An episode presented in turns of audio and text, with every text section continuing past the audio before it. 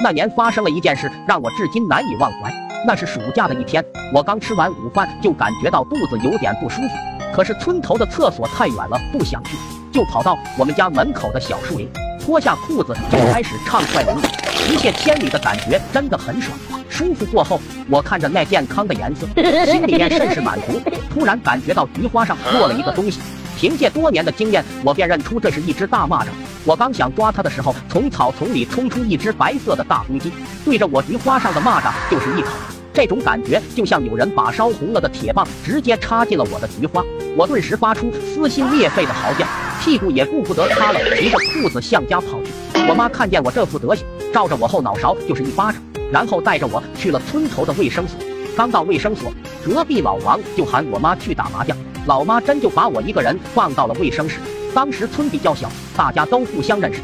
出来给我看病的是三叔，我有点不好意思的说：“我菊花被击刀了。”三叔笑的都快岔气了。然后他拿过白色搪瓷药盘，用镊子夹着棉花清理我的伤口。起初凉凉的感觉还挺舒服，但是当他往我菊花上涂药水时，我疼得嗷嗷不叫。我两只手死死捂着屁股，不让他擦药水。三叔劝了我半天，我就是不松手。他有点生气，就拿着麻绳把我的手和腿都绑在了凳子腿上，还用胶带封住我的嘴巴。这样，三叔终于上完了药水，我再去拿点消炎药抹上就好了。说完，三叔就进屋取药了。这时，我听到窗户外有动静，扭头一看，原来是跳上来一只鸡。我们四目相对，这就是当时刀我菊花的那只白色的公鸡。可惜我现在被捆得特别结实，一动都不能动。只见他在窗沿上抹了抹自己的嘴巴，可能是被我吐药水所吸引，以百米冲刺的速度照着我的菊花跑来。我想喊人来救我，可是嘴巴被堵着，只能发出微弱的声音。我的手脚都被牢牢地固定在板凳上，毫无反抗之力。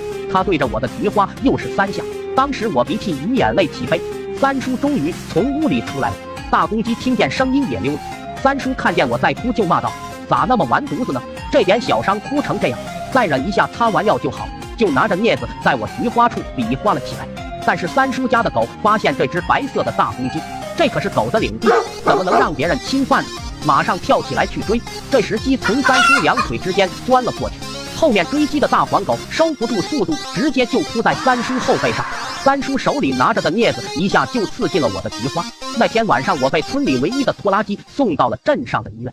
从那次事件以后，我发誓吃鸡一定要吃白色的公鸡。